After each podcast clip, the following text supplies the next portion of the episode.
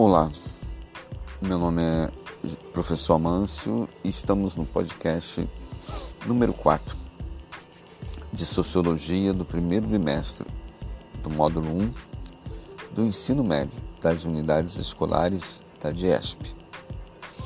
Nessa aula, vamos falar sobre a luta de classes, a mais-valia, sobre o filósofo Karl Marx. Questão apresentada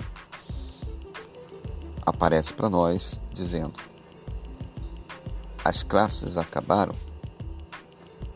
E aí o garoto diz: as classes da escola. E aí a Mafalda diz: ai, que, que susto.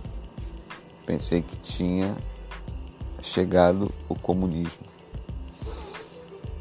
O que acontece é que a teoria de Karl Marx, que é onde vem se dar o comunismo, ela pretende deixar tudo na mão do Estado, né?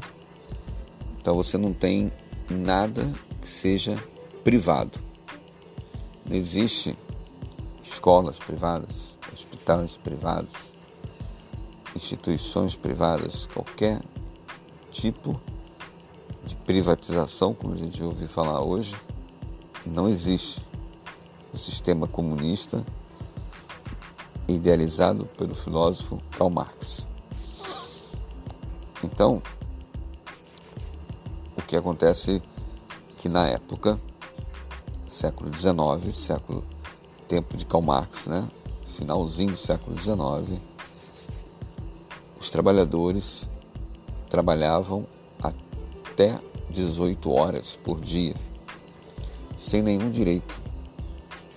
Direito a férias, direito a décimo terceiro. Eles ganhavam e só.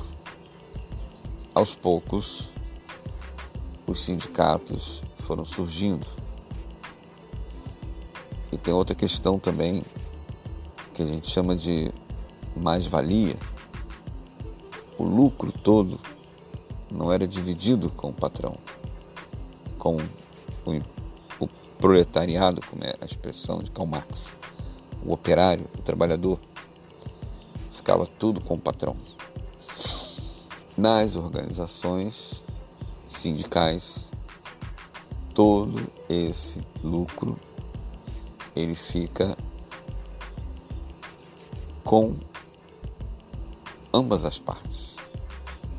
Metade com o patrão, metade com os trabalhadores que são é, colocados aí em função de construção de moradias, de assistência médica, de áreas de lazer.